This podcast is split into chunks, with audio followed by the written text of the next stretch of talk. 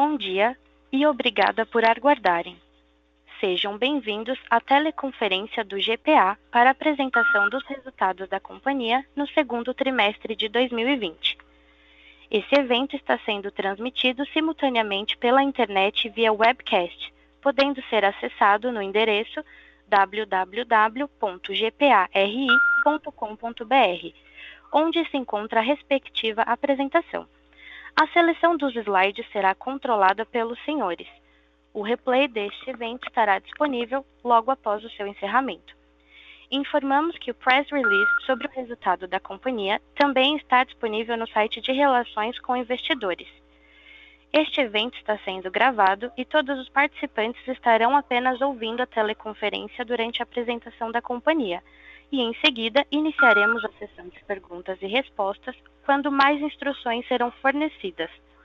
Caso algum dos senhores necessite de alguma assistência durante a conferência, queiram, por favor, solicitar a ajuda de um operador digitando asterisco zero. Antes de prosseguir, gostaríamos de esclarecer que eventuais declarações que possam ser feitas durante essa teleconferência relativas às perspectivas de negócios do GPA projeções e metas operacionais e financeiras constituem-se em, em crenças e premissas da diretoria da companhia, bem como em informações atualmente disponíveis. Considerações futuras não são garantias de desempenho, elas envolvem riscos, incertezas e premissas, pois se referem a eventos futuros e, portanto, dependem de circunstâncias que podem ou não ocorrer. Investidores devem compreender que condições econômicas gerais, condições da indústria e outros fatores operacionais podem afetar o desempenho futuro do GPA e podem conduzir a resultados que diferem materialmente daqueles expressos em tais considerações futuras. Agora, gostaríamos de passar a palavra à senhora Ana Carolina Bastos, gerente de Relações com Investidores da companhia. Bom dia a todos, bem-vindo à nossa teleconferência de resultados do segundo trimestre de 2020. Desde já agradeço a participação de todos, espero que vocês e suas famílias estejam bem. Estão conosco hoje, por telefone, Ronaldo Iabrudi, co-vice-chairman do Conselho, o Peter, CEO, Christophe, CFO, Belmiro, presidente da Açaí e Jorge Faisal, presidente do Multivarejo.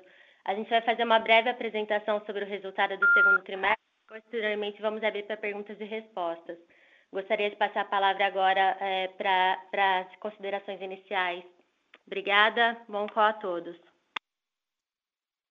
Bom dia a todos e a todas.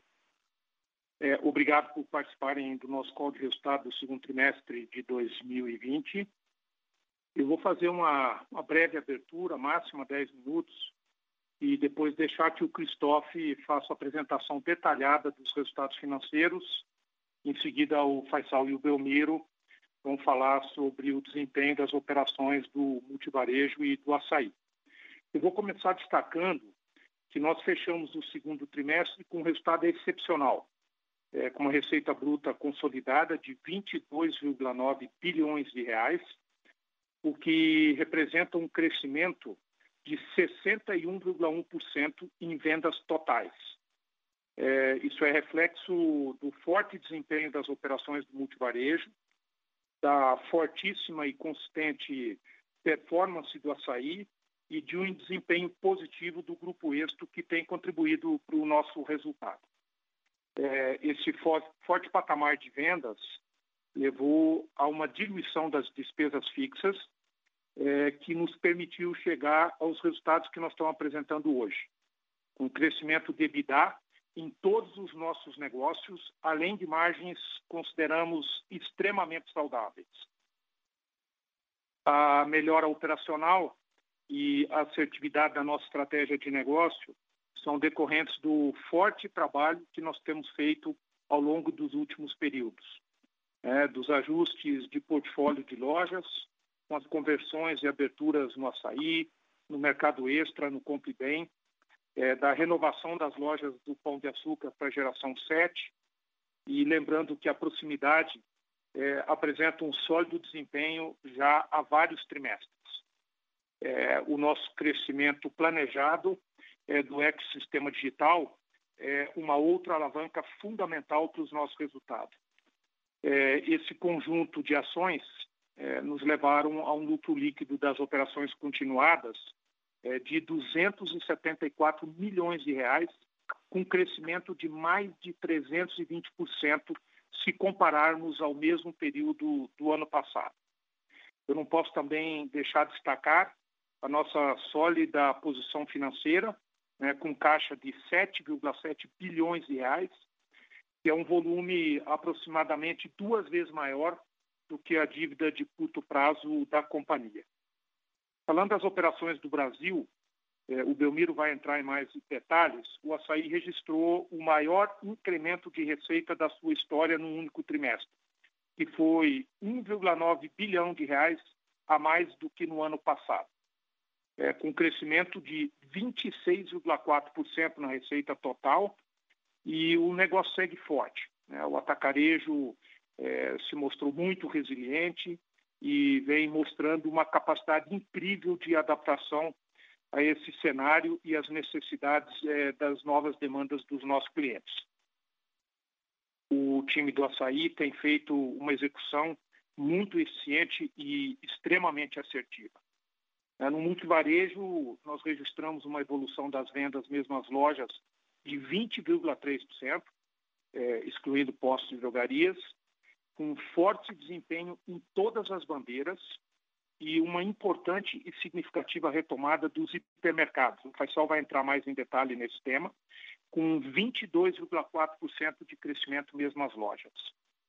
As vendas do e-commerce alimentar quase quadriplicaram nesse trimestre, em cima de uma base que já era muito alta, e o que é resultado de um trabalho extremamente consistente de eficiência operacional, produtividade, com foco permanente nos níveis de serviço para os nossos clientes. Para se ter uma ideia, se nós anualizarmos a receita do nosso negócio digital no Brasil, é, aqui considerando o e-commerce alimentar mais o James, é, o nosso aplicativo de entregas, nós devemos chegar a um valor de 1,3 bilhão de reais. Ou seja, é, nós não estamos falando mais de uma atividade de iniciante ou de uma startup. Né? Nós estamos falando de um negócio com faturamento importante no segmento alimentar e, mais do que isso, o Faisal também vai comentar esse tema, um negócio rentável. Né? O nosso negócio de e-commerce atualmente tem uma margem superior à média da margem do multivarejo, que é resultado de um trabalho que nós temos feito há mais de três anos, ganhando eficiência de produtividade nos CDs, nas lojas, redução de custos logísticos e de entrega aos nossos clientes, mantendo sempre o nível de serviço. Nas operações internacionais, eh, o Grupo Êxito fechou o segundo trimestre com resultado positivo das vendas na Colômbia, mesmo com um ambiente bastante adverso, que é reflexo das restrições de circulação de pessoas que foi imposta pelo governo local em meio à pandemia. Além do desempenho elevado no Uruguai, que é o segundo maior mercado do, do Grupo Êxito. Lá, é, como aqui no Brasil, o negócio online segue sendo uma importante alavanca de crescimento. Né? A plataforma Omnicanal teve quatro vezes mais tráfego na Colômbia nesse trimestre, comparado ao mesmo período do ano anterior, né? e o, o e-commerce ele cresceu 191% em vendas, é, com mais de 40 milhões de visitas no período e uma participação de 14,7% no, no negócio do êxito é, e 11,1% é, somente no, na área alimentar, que é um benchmark de mercado em qualquer lugar do mundo. O Uruguai é, teve um crescimento do e-commerce de 116%. É, os chamados formatos inovadores do êxito, é, que é o êxito UAU, cresceu 15,3%. É, o Caruja Fresh Market cresceu 27,6%. E esses formatos continuam contribuindo de maneira muito importante para o resultado do, do, do grupo. É, a pandemia tem exigido mudanças importantes no grupo GPA é, e mudanças rápidas, é, em diferentes aspectos, é, nos levando a ter um novo patamar e um novo olhar para tudo. É um cenário completamente atípico, que impacta todos os pontos da cadeia produtiva é, de consumo no Brasil e com varejo não seria diferente. Nós também fomos fortemente impactados, tendo que superar desafios operacionais diferentes todos os dias né, e tomar uma série de decisões de curtíssimo prazo e antecipar ou alterar planejamentos em um ou dois anos.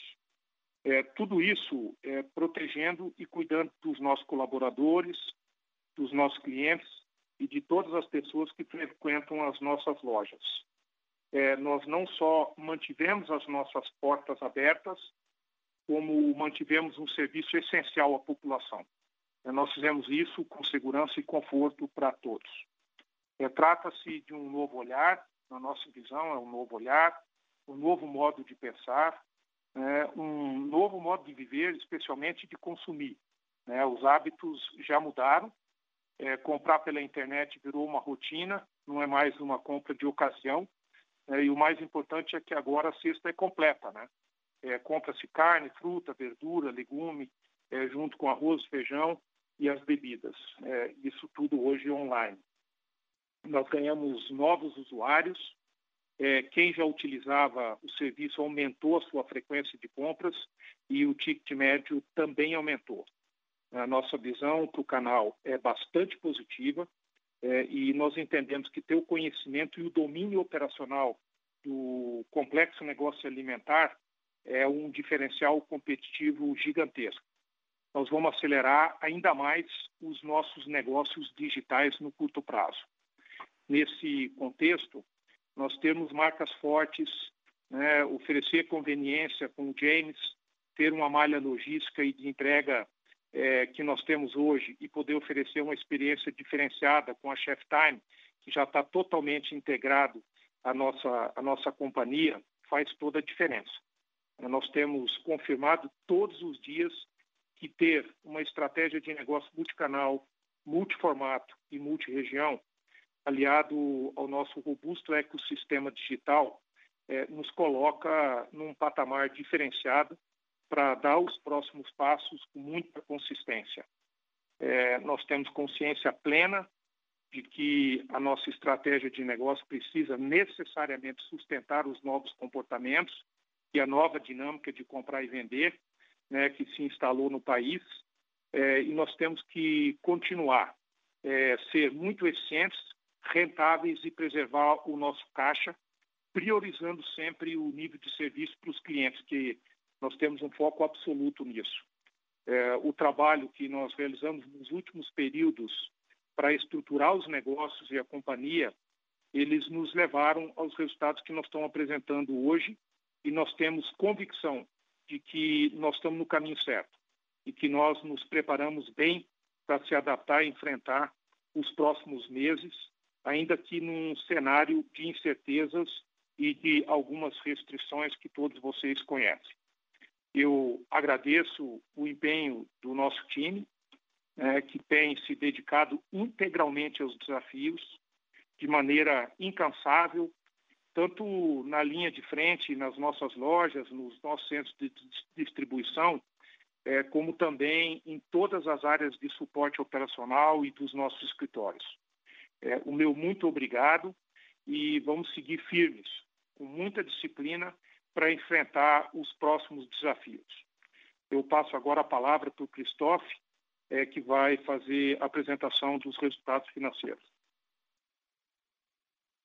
Obrigado, Peter. Bom dia a todos. Obrigado por participarem do nosso call. Uh, vou começar a apresentação abordando os principais destaques uh, do desempenho financeiro do GPA consolidado, isso considerando o IFRS 10 e 6. Começando então, no slide número, uh, no, no slide número 10, observamos o resultado consolidado, marcado por um expressivo crescimento das vendas brutas totais, mais de 61%, sendo 19,3% no pro forma, totalizando assim quase 23 bilhões eh, de venda bruta no trimestre.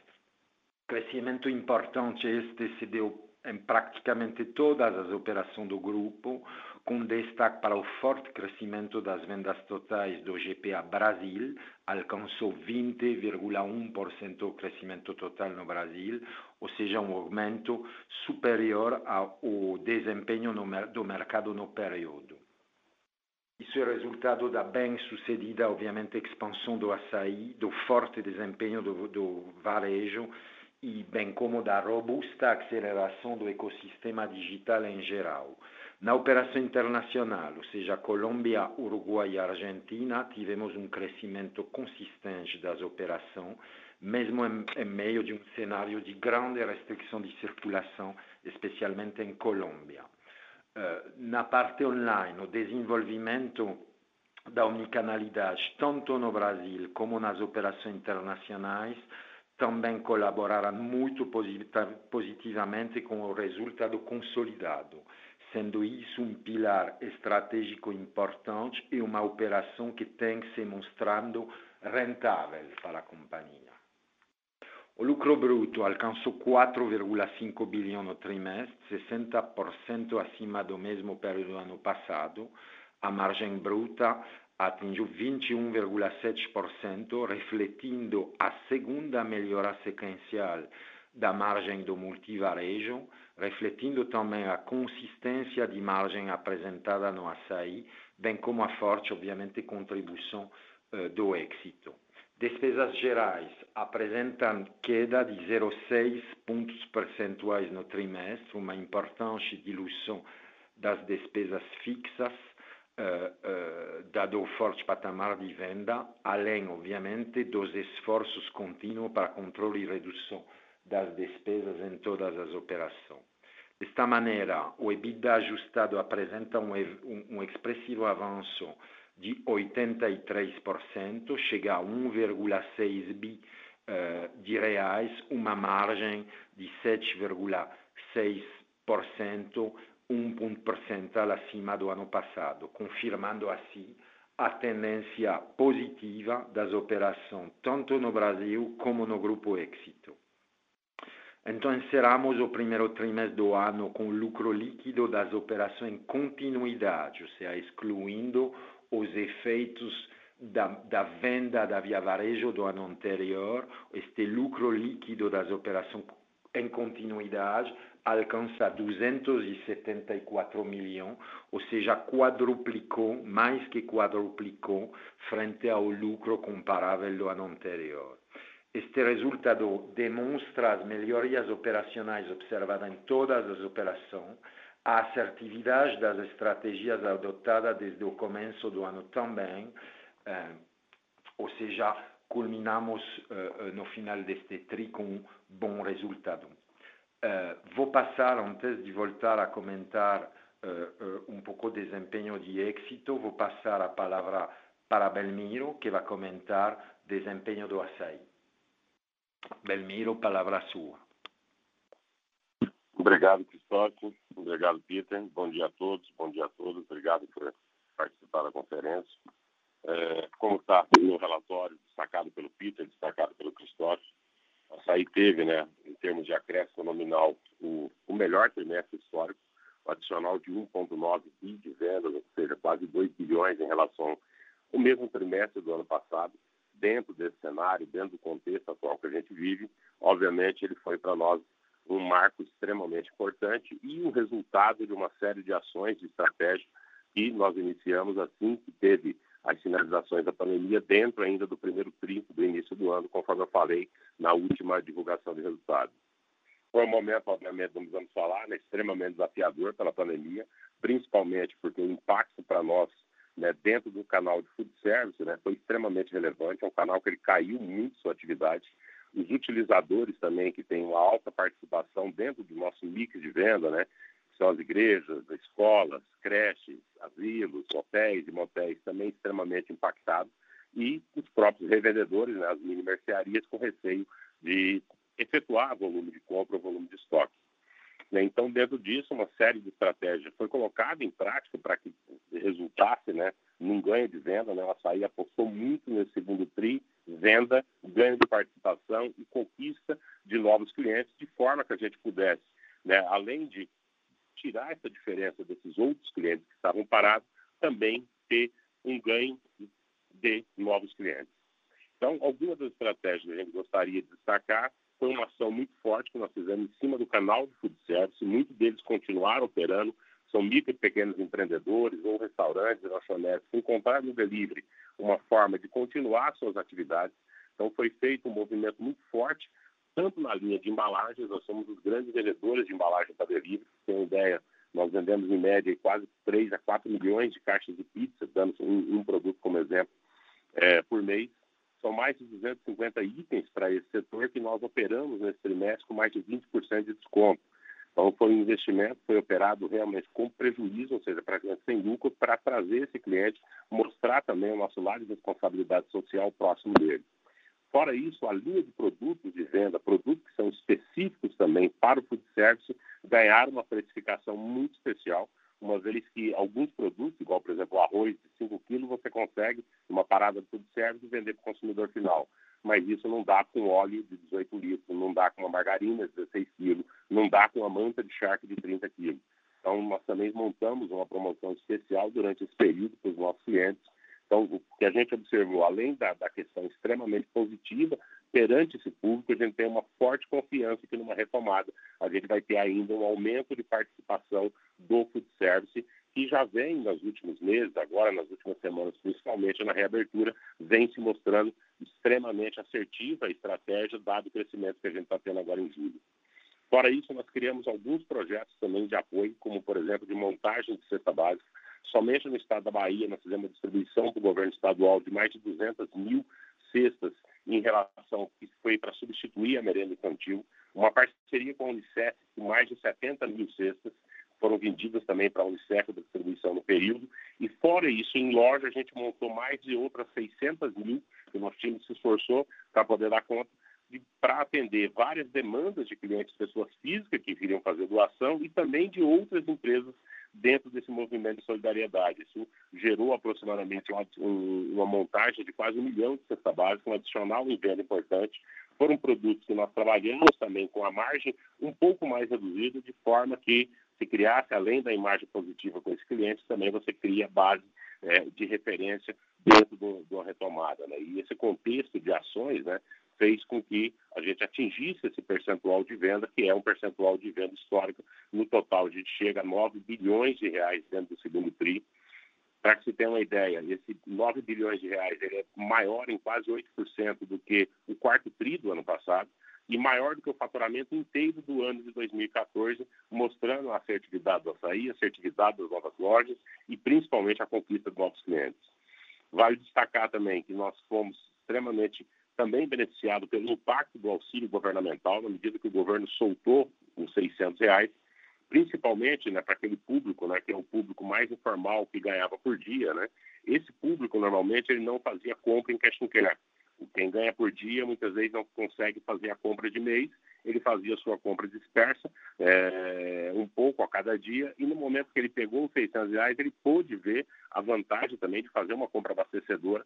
A gente acredita que muito desse público deve se manter, manter fiel ao canal, uma vez que a percepção de preço baixo, que é em torno de 15%, que o nosso canal trabalha em relação aos, aos canais tradicionais de venda, ele é muito mais perceptível numa compra abastecedora do que em compras repositoras que são feitas ao longo do mês. Então, dentro desse período, mesmo em lojas que não são lojas novas, em lojas maduradas, foi nos últimos cinco anos o maior, é, a maior taxa de novos clientes dentro da operação. Né? Além disso, as novas lojas né, que foram abertas né, nos últimos anos, e principalmente as do ano passado e do ano retrasado, que são lojas do novo modelo, a gente continuou investindo muito forte competitividade, a manutenção de preço baixo. O açaí ele vem no movimento onde parte das aberturas são feitas em praças existentes, nós já temos uma grande participação, mas também em novos mercados, tanto que no segundo TRI nós iniciamos nossa primeira unidade em funcionamento no estado do Maranhão. Na semana que vem mesmo vamos iniciar a unidade de Boa Vista. Então a gente está numa fase ainda de muito forte ainda pela frente de expansão e de entrada em novas praças e nós acreditamos também que nesse período da pandemia foi o momento de manter a proposta de preço baixo, manter um excelente nível de serviço, se colocar próximo ao cliente em termos de preço, seja ele consumidor final, seja ele pessoa jurídica. A estratégia se mostrou extremamente assertiva, mesmo com boa parte do food service parado, mesmo com os utilizadores parados, é, principalmente né, dentro de escolas, igrejas, nós temos uma participação elevada. Com isso, a gente conseguiu fazer um volume de venda acima do que era esperado, acima ainda do primeiro trimestre, chegando aos 26,4% contra 22%, contra a expectativa que a gente tinha no início do ano de crescimento de 20%. O lucro bruto ele cresce 22% né, em relação ao ano anterior. A venda mesmo nas lojas, né, mesmo com a questão da pandemia, com a perda desse canal, ela cresce 10%. É, aqui ela reflete ainda, não, não, não, conseguimos obter um crescimento maior, uma vez que várias das unidades elas estavam sob restrição de quantidade de pessoas. O açaí, como vocês acompanham na publicação, nas divulgações de resultados, a gente tem a melhor performance de venda por metro quadrado no mercado, mais de 4 mil reais por metro quadrado. Então, obviamente que por mês, na média mensal mês, quando tem uma medida de restrição de tráfego de quantidade de pessoas, a gente também sofre impacto é, nossa posição desde o início, atuando em diversas regiões, foi seguir todas as orientações governamentais, então tivemos que lidar com desafios gigantescos dentro, dentro desse período. Acho que cada um que está ouvindo, que tá, pode imaginar, não daria para elencar a quantidade de desafios superados durante o segundo TRI, para quem atua em 22 estados e mais do Distrito Federal, em diversos municípios, seja em grandes capitais e cidades interioranas.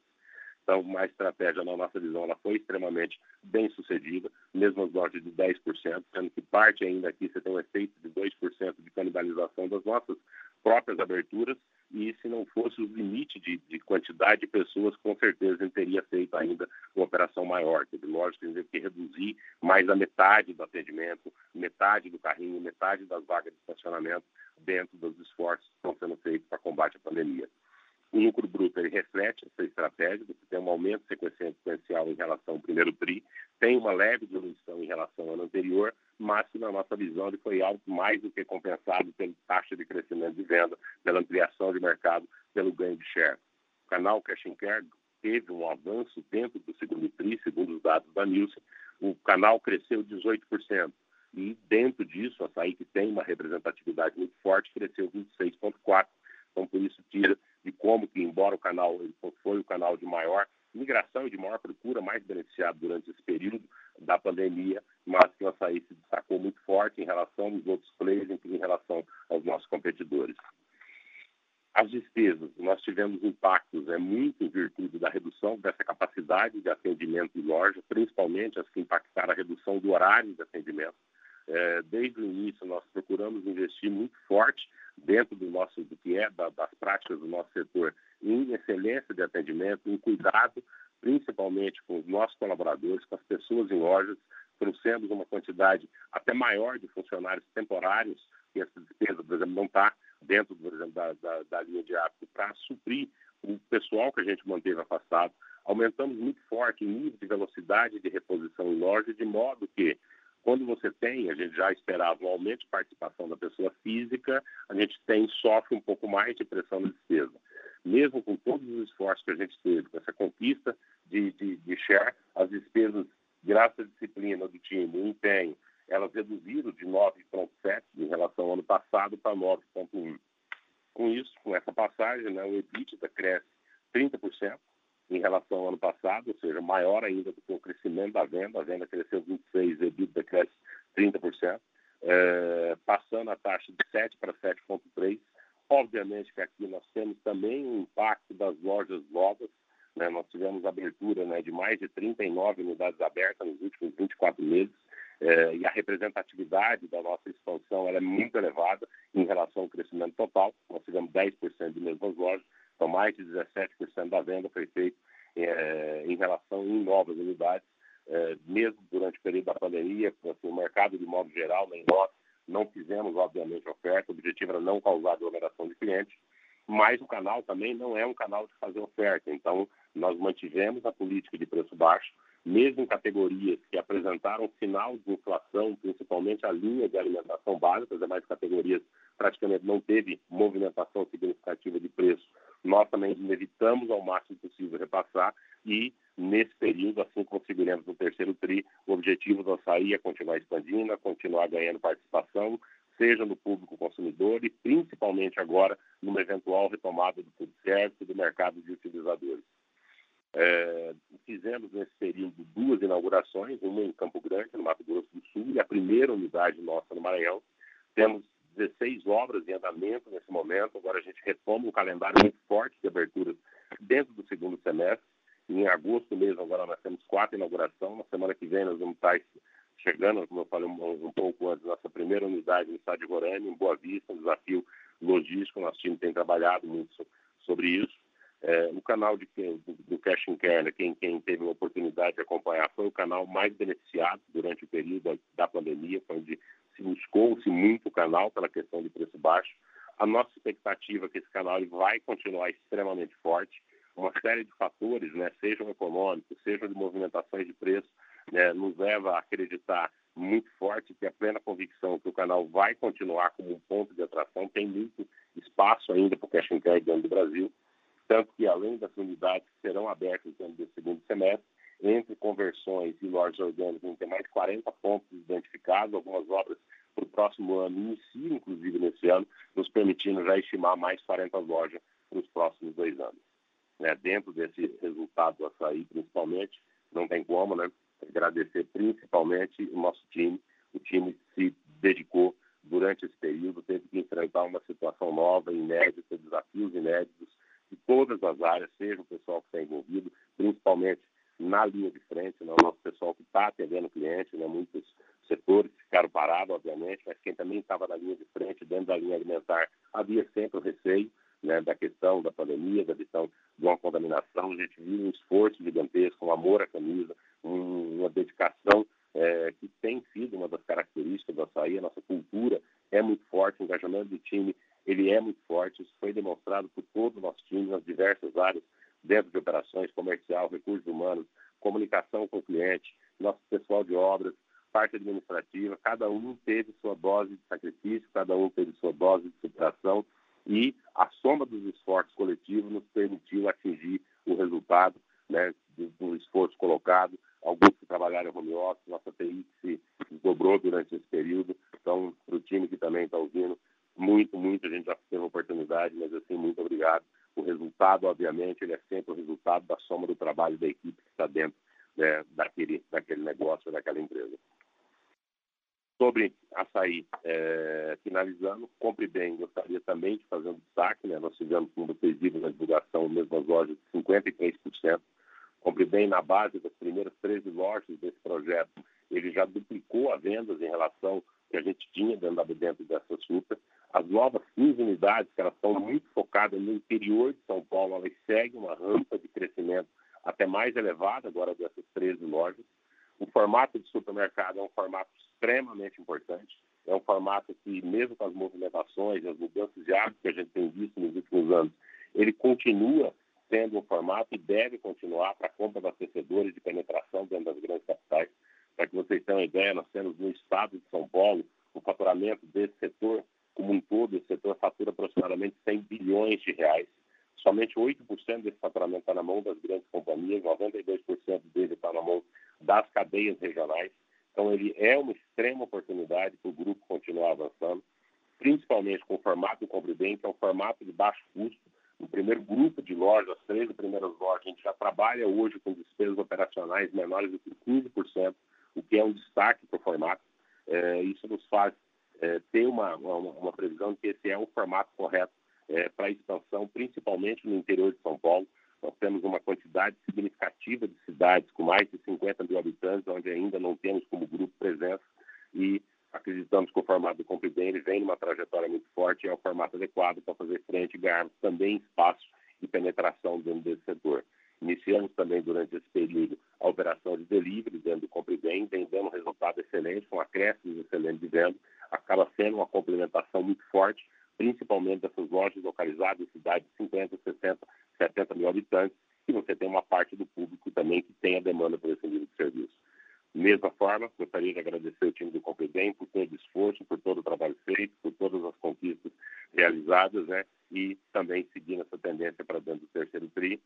Obrigado a todos e todas e gostaria de falar, passar a palavra para o Faisal, que vai falar com a gente sobre o multivarejo. Muito obrigado.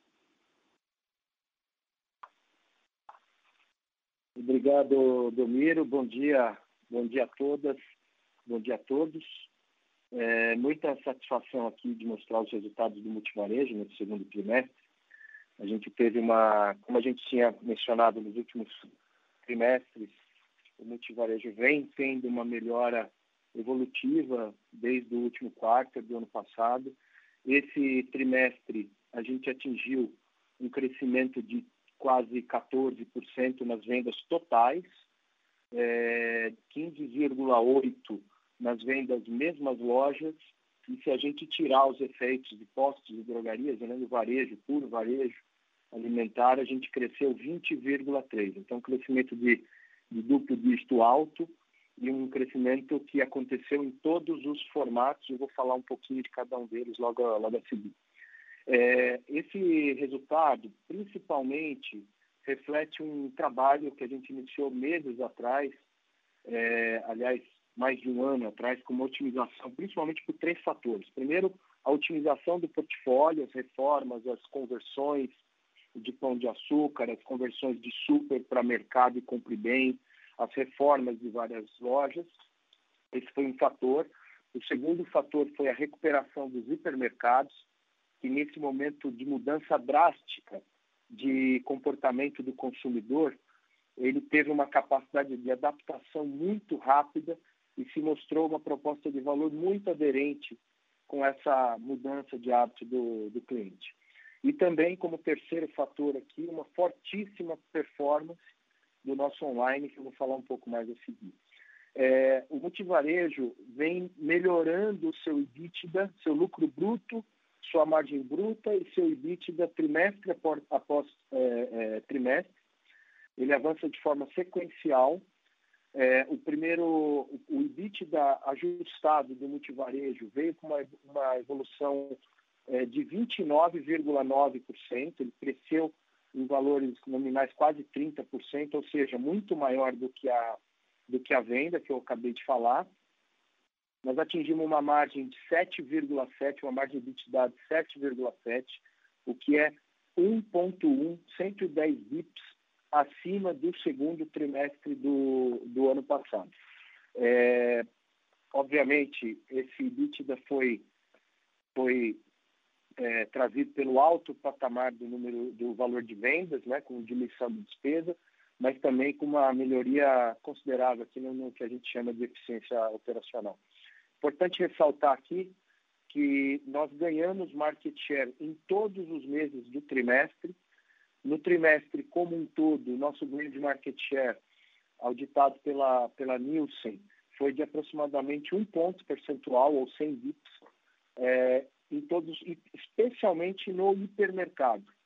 Mesmo com o comportamento de compra do consumidor, que diminuiu drasticamente a, a visitação, a frequência mas um carrinho muito mais cheio, um carrinho muito mais completo, é que trouxe essa, esse ganho de market share para o multivarejo.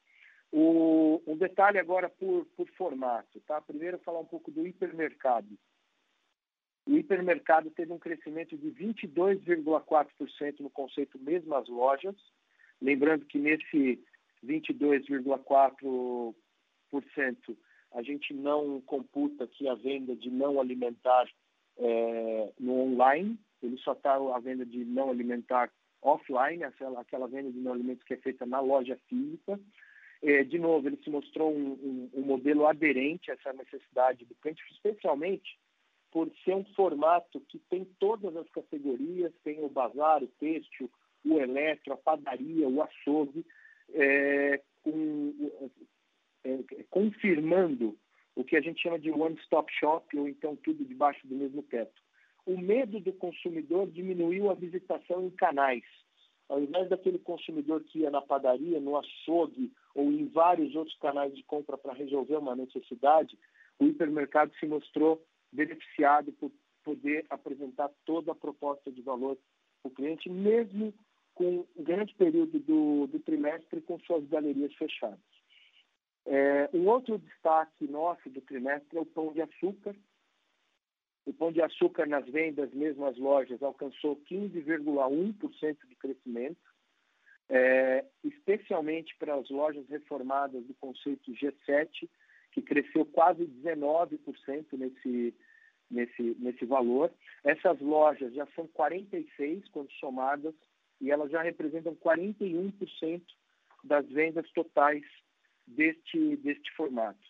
A gente teve uma mudança na dinâmica comercial durante todo esse período. A gente separou os clusters de lojas entre, entre uma loja um pouco mais voltada para uma reposição e outra volta mais voltada para um abastecimento. A gente fez diversas promoções e dinâmicas comerciais muito assertivas durante o formato, e destacando uma delas, a nossa promoção de vinho, que foi feita tanto no online quanto no offline. É, a gente chegou a vender 230 mil garrafas de vinho em um único dia. Isso é um claro é, efeito de uma bandeira que a gente pode considerar como a mais omnichannel dentro do nosso portfólio aqui de formatos. É, só para ter uma ideia, o, o, as vendas online no Pão de Açúcar, elas já representam mais de 15% do total do faturamento dessa, desse formato especificamente. 15,3% para ser exato. É, falando um pouco dos supermercados, o Deliro já falou um pouquinho da importância de supermercados nesse período para o consumidor, ou a importância de lojas de vizinhança. Ah, o mercado extra, mais o Compre Bem, tiveram um crescimento de 18,5% no período, é, muito forte, puxado pelas lojas que foram reformadas o ano passado. É, esse modelo também é, foi beneficiado aqui por uma menor circulação nas ruas, a, a, a, pelas, por ser loja de vizinhança, elas estavam muito próximas das residências do consumidor e foram beneficiadas. É, é importante destacar que as primeiras lojas convertidas para mercado já fazem mais de dois anos e essas lojas já estão em dois anos consecutivos de crescimento de dois dígitos. Então, ele tem um, grande orgulho aqui de ver o resultado desse formato. É, mudando aqui para o formato nosso de proximidade, também nós tivemos uma, uma performance bastante expressiva, um crescimento de 25,6%, é, mesmo com o impacto na restrição de circulação das pessoas. 18% aproximadamente das nossas lojas de proximidade são lojas que nós chamamos de lojas de passagem, lojas que estão em shopping centers ou perto de metrôs, ponto de ônibus ou zonas assim de escritório, como por exemplo aqui na, no centro de São Paulo. Essas lojas foram impactadas, tiveram performance negativa, mas mesmo assim o crescimento foi de 25,6%, muito as lojas de vizinhança compensando esse, esses formatos com, com seus crescimentos. É, falando um pouco do nosso e-commerce, é, é, importante é, primeiro destacar que a gente, obviamente, é, teve que se adaptar, a palavra adaptação é muito forte no começo da pandemia, a demanda pela, pelo comércio eletrônico foi muito forte no, no final de março, a gente falou um pouco disso no último, no último call de resultados, a gente conseguiu fazer uma adaptação muito forte. Antes de falar aqui dos, dos números de crescimento do, do nosso e-commerce, é bom ressaltar o seguinte: a gente tem o e-commerce desde 1995, é, sendo que nos últimos 10 anos a gente vem acelerando muitos investimentos, é, criando as bases, criando as fundações para que a gente possa ter. Então, nós não somos aqui uma uma startup, nós somos uma scale-up aqui, escalando um negócio que é, acima de tudo, rentável. Então, a gente tem bases, um baseline bastante robusto já nos anos anteriores. E mesmo com esse baseline robusto, nós crescemos 272%. Só para abrir um pouquinho o detalhe desse crescimento, no mês de abril nós crescemos 240%, no mês de maio nós crescemos 280%, e no mês de junho 300%. Então, ele foi crescendo mês a mês. Nós continuamos nessa rota de crescimento agora no mês de julho. É, e para ter uma ideia, o, o nosso online, ele praticamente quadriplicou os seus resultados nesse segundo tri. Quando, quando nós chegamos no fechamento de junho, no dia 30 de junho, a gente já tinha vendido 25% a mais do que todo o ano de 2019. Então, são vendas muito robustas, vendas que, que a gente está muito satisfeito, especialmente por essa capacidade de, de, de adaptar a demanda. Nós estamos hoje com níveis de serviço é, próximos da excelência, acima, acima de 95%, tanto quando o abastecimento é feito pelas lojas ou quando ele é feito pelos, pelos CDs. A gente, obviamente, que essa alta demanda, a gente acelerou muito ah, os novos projetos, os investimentos. A gente tinha um plano de abrir, por exemplo, por volta de 50 lojas, esse ano, novas 50 lojas para abastecimento no Express, que é aquele Shipment, shipment from Store. A gente saiu de 93 para 291, ou seja, o plano de 50 nós abrimos quase 200 lojas em um trimestre, é, fazendo com que esse crescimento a gente pudesse ter a capacidade de demanda. A gente ainda está aumentando o número de lojas com essa, com essa modalidade Express, que hoje representa mais de 60% do, do nosso faturamento. É, e, obviamente, que junto com o crescimento também de James.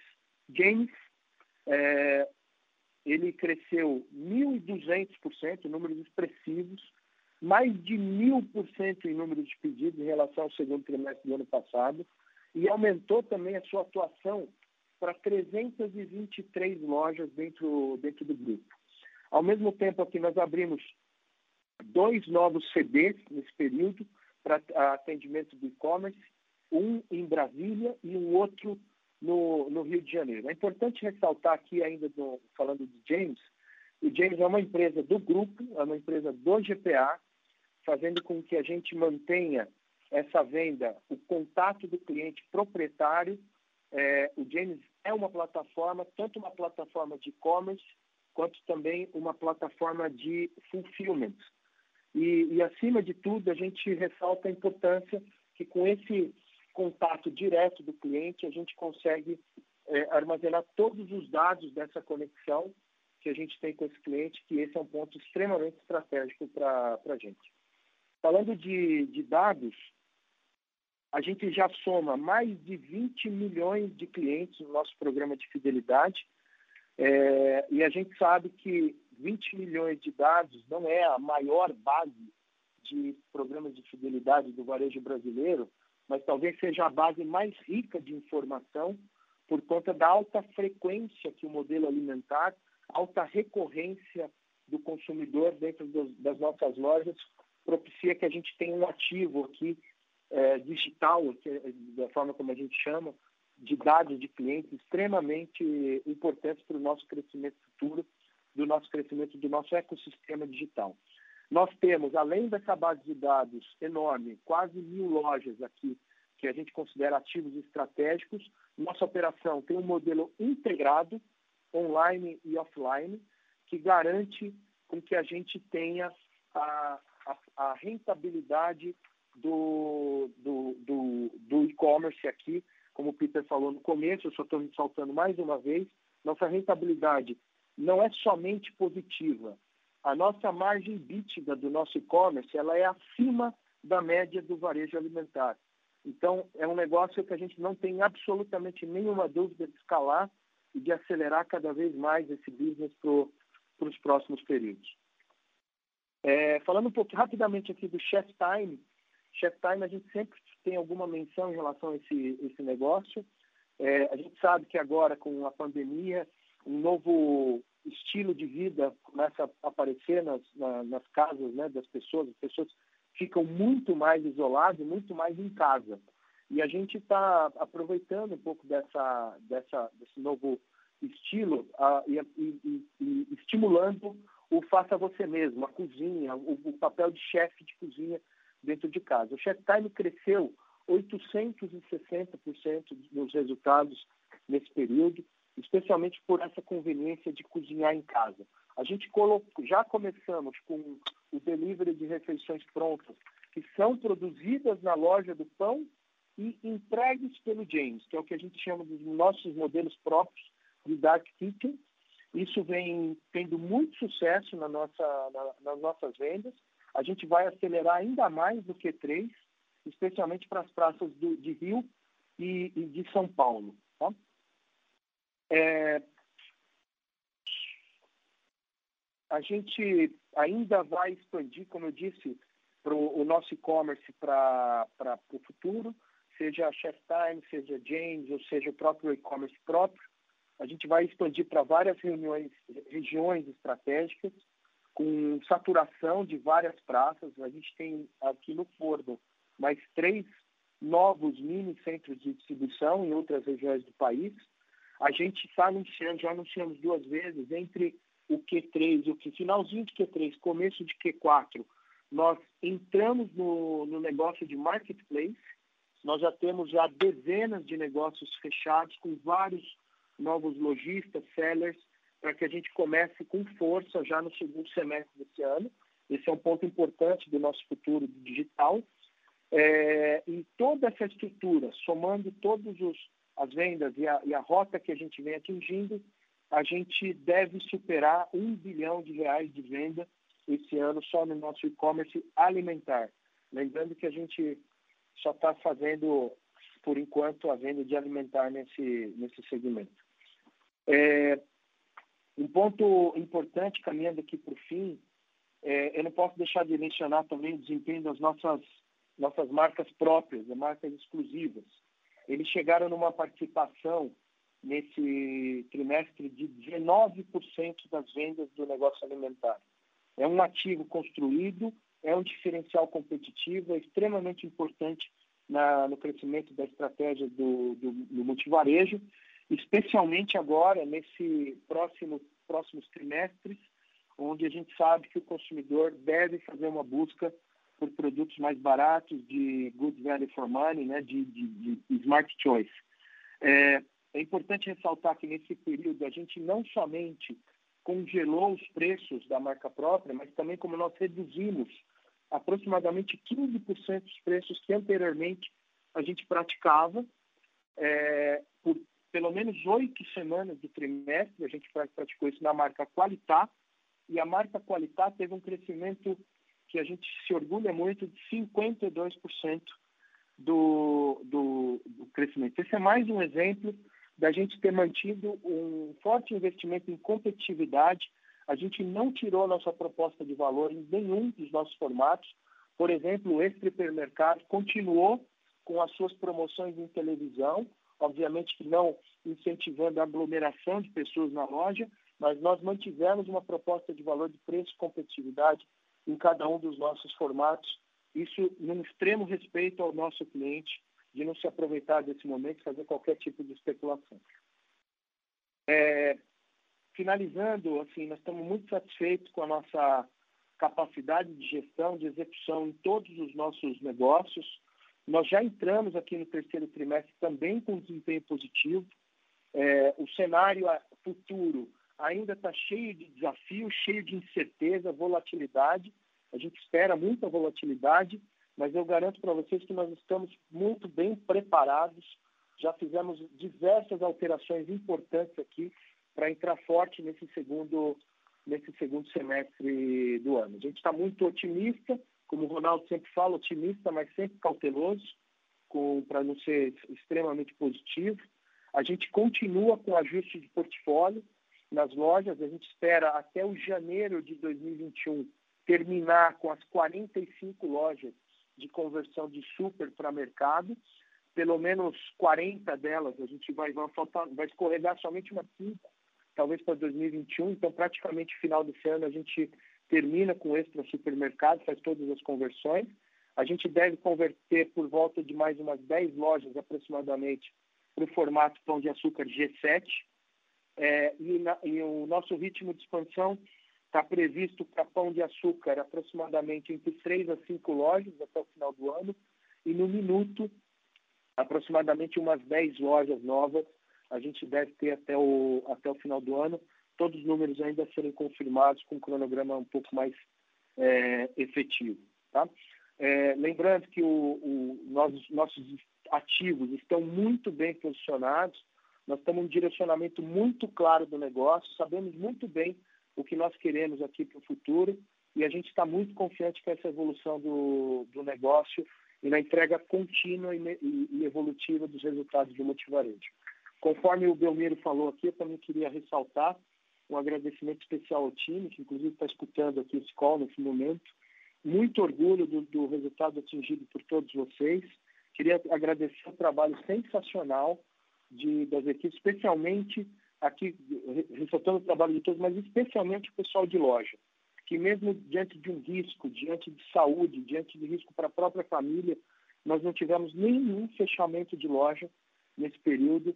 É, esse time representa mais de 90% do nosso total de colaboradores aqui no Multivarejo e nós provamos, esse time provou que esse segmento alimentar é uma atividade essencial para a economia, com muita responsabilidade é, social e muito foco no cliente. Então, queria agradecer a todo o time por esse resultado é, espetacular desse, desse trimestre. Obrigado a todos. Tá?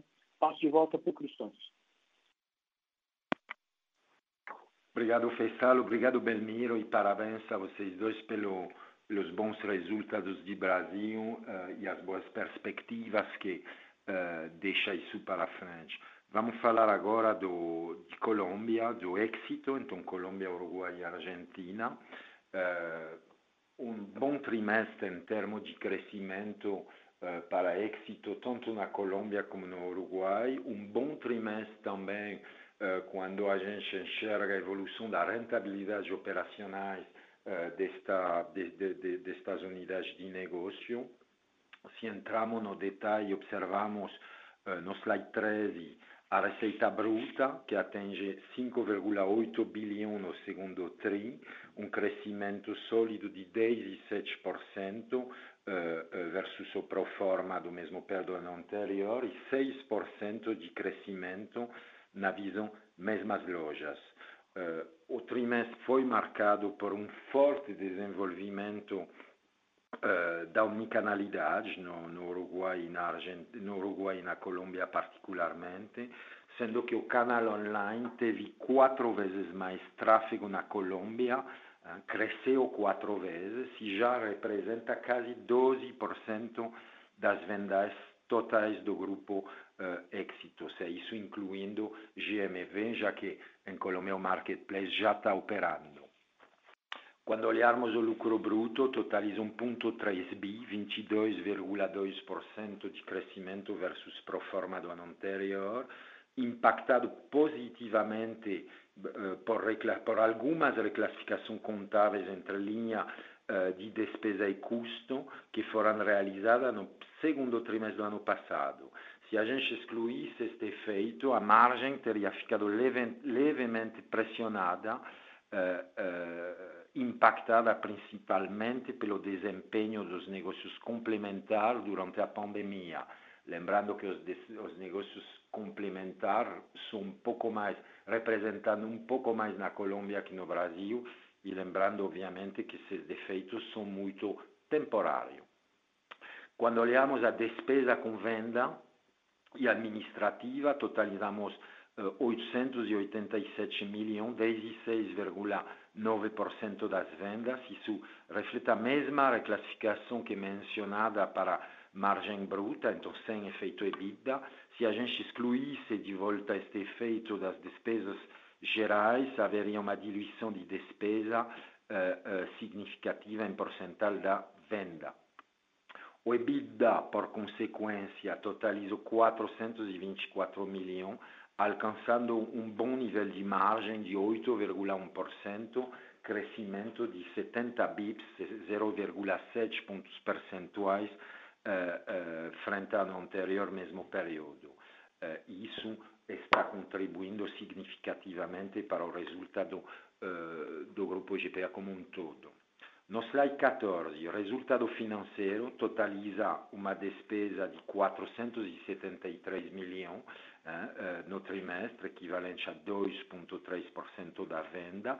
Isso carrega, considera, obviamente, efeito da, da IFRS 16 e está em linha com o que observamos uh, uh, no primeiro trimestre, em linha com nossas expectativas. Então, nenhuma alerta deste ponto de vista. Por último, e para concluir esta apresentação e análise dos resultados, o patamar de endividamento da companhia, como termina no final do tri, bastante adequado, inclusive melhor que as expectativas que a gente tinha no início do tri. Isso proveniente da forte geração de caixa no trimestre e da monetização de alguns ativos no trimestre. A dívida líquida, porém, totalizou 9.2 bi, ou seja, uma forte redução, forte desalavancagem de 1.5 bilhão frente ao primeiro trimestre deste ano, alcançando 2.2 vezes o EBITDA, o que entendemos como bem adequado, considerando a robustez das operações no grupo todo e considerando este cenário de taxa de juros baixa, que deveria seguir baixando e se manter relativamente baixo a médio prazo, pelo menos. Adicionalmente, mantemos uma expectativa de desalavancagem dentro dos próximos trimestres, isso por meio da geração de caixa operacional de todas as unidades de negócio e considerando as oportunidades relacionadas à monetização de ativos maduros e não-core, já que ainda temos portfólio importante de ativos para monetizar. Encerramos o trimestre com uma posição de caixa muito robusta, totalizando R$ 7.7 bilhões de posição de caixa, nos dá bastante conforto e nos deixa preparados para o futuro, sobre o qual, de toda forma, somos positivos. Então, vou concluir e agradecer a todo mundo de ter participado. Concluo aqui a apresentação de resultados e eu vou abrir para a sessão de perguntas e respostas. Obrigado a todos. Abrimos agora a sessão de perguntas e respostas. Pedimos a gentileza que os senhores façam todas as perguntas de uma vez, aguardando a resposta da companhia. Para fazer perguntas, por favor, pressionem asterisco 1.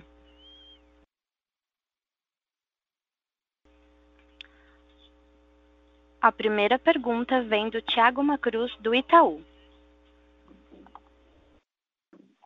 Bom dia, pessoal. É o Emerson aqui, na verdade.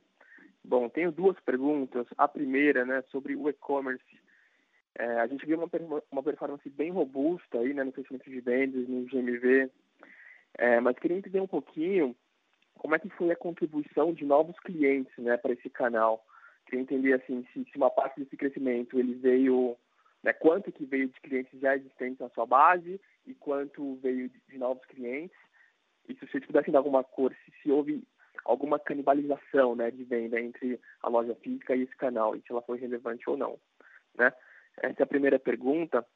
Agora, a segunda, mais em direção ao cash and carry, né, a gente viu também uma performance super robusta em termos de top line, mas uma dinâmica de margem bruta que foi um pouquinho curiosa, né? Vocês mencionaram que investiram mais em preço para atrair aí a indústria de food service para ajudá-los durante a pandemia, mas o que a gente viu, na verdade, no setor foi um ambiente levemente menos competitivo, né? Dado que, enfim, alguns players tinham já um tráfego meio que garantido nas lojas, né? Vocês poderiam dar um pouquinho de disclaimer mais sobre essa dinâmica de margem bruta, né? Se teve alguma coisa de competição também que acabou pressionando, né? E agora uma outra pergunta só na linha de cash and carry, né? Só para entender como é que vocês avaliam a dinâmica de clientes, né, para o modelo. Agora, com, né, a gente teve aí maior percentual de clientes pessoa física, né? Queria entender como é que vocês estão pensando esse mix dentro da loja como que isso pode impactar aí o economics olhando para frente. Só essas perguntas, pessoal. Muito obrigado. Obrigado, Emerson. Deixa eu responder a primeira pergunta do e-commerce. Bom, os números bem claros aqui, objetivos, tá? 15% das nossas vendas nesse período do e-commerce foram de novos clientes na empresa. é importante, importante ressaltar dividir, tá? Porque esses clientes, esses CPFs que compraram no nosso e-commerce, esses 15%, eles não eram CPFs que a gente tinha identificado como um cliente em qualquer uma das, das nossas unidades. Então, é o que a gente chama de clientes novos no GPA. 46% da outros 46% do cliente são novos no canal online, que antes compravam somente em lojas físicas, das nossas lojas físicas, e passaram a comprar também no online. Não somente no online, mas vários desses 46% compram em, em on e off. É, a gente, esse é um, um, um dos melhores clientes, vai, do ponto de vista é, de of wallet para a gente, porque quando ele passa a fazer uma mistura de canais off e on, ele compra aproximadamente 2,3 vezes mais do que ele comprava antes só com offline. Isso mostra que no Omnichannel, no segmento alimentar, ele faz uma maior concentração do desembolso do consumidor dentro das nossas lojas. Tá? Vou passar para o Belmiro nas perguntas de cash and carry. Obrigado, Paisal. Carlos, obrigado pela pergunta. Primeiro, LB, né? Se você olhar, a gente tem uma melhoria extremamente forte, sequencial, em relação ao primeiro TRI. Obviamente que no comparativo se compara com o ano anterior, mas os preços de mercado evoluem TRI contra TRI. É, tanto ano passado, nesse período, né, foi um período que praticamente não tinha muito peso de abertura. É, então, obviamente, a gente teve algumas dinâmicas no ano passado que criou uma base de referência talvez um pouco fora da realidade. Dentro do segundo TRI, o que eu falei, assim, para buscar os 26% de venda, né, cada companhia acho que adotou uma estratégia diferente. No nosso caso, foi uma manutenção muito forte, como eu falei acho que antes, né, da, principalmente nas lojas novas, são lojas que elas têm performado muito acima do mercado. Quando o mercado, se você quiser um dá para fazer o cálculo médio né, de faturamento quando você olha as divulgações. Você tem uma média de faturamento no mercado de 9 milhões por loja nova, a gente tem uma média de 18 milhões de faturamento por mês.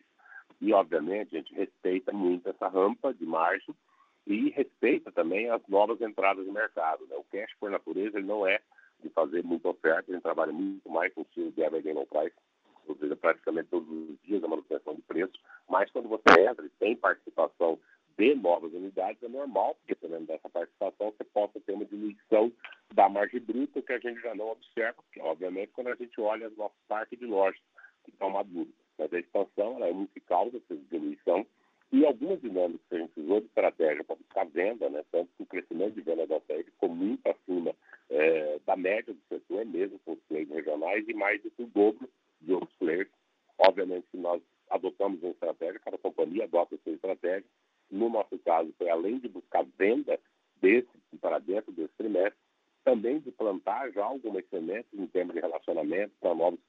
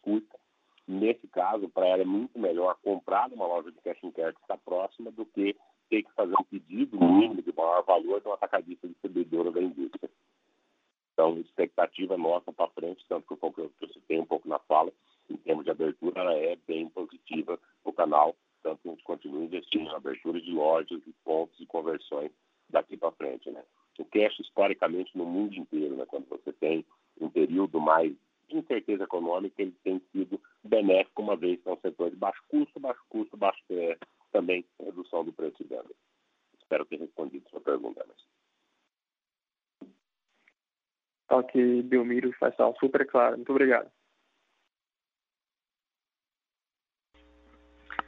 A próxima pergunta vem de Joseph Giordano, do banco JP Morgan.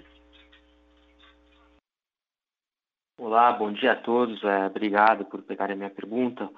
É, eu tenho algumas, algumas, perguntas aqui em relação às despesas de Covid. Eu queria tentar quantificar um pouquinho é, como a gente deveria quebrar a higienização, hora extra. Entendo que é, os turnos, principalmente em, em hiper e super, é, estão sendo mais longos. A loja está vindo um pouquinho mais cedo e até você vê é, muito mais gente trabalhando na loja. Então, eu queria tentar quebrar um pouquinho, um pouquinho essa despesa. É, dentro também dessas despesas não recorrentes, eu queria entender até quando a gente deveria ver despesa não recorrente advinda da aquisição da êxito e também entender um pouco é, qual que é a natureza é, específica dessas despesas e, e, aí entrando um pouco na parte mais operacional, estratégia de, de médio e longo prazo, eu queria escutar um pouco do Belmiro, é, como é que ele vê a oportunidade de, de alavancar um pouco mais o digital é, dentro é, do açaí, principalmente pegando todo esse ferramental que vocês desenvolveram no multivarejo. Obrigado.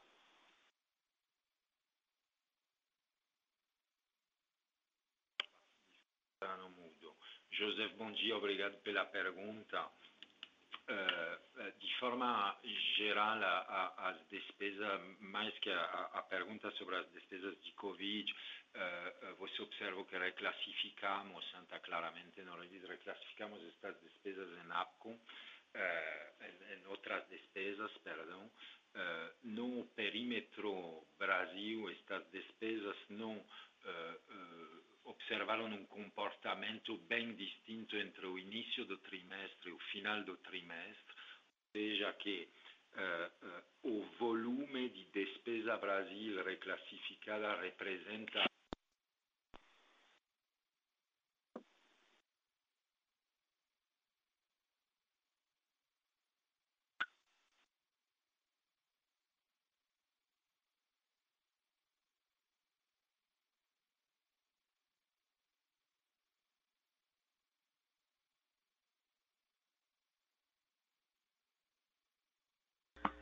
Senhoras e senhores, por favor aguardem. Estamos reconectando a linha do palestrante.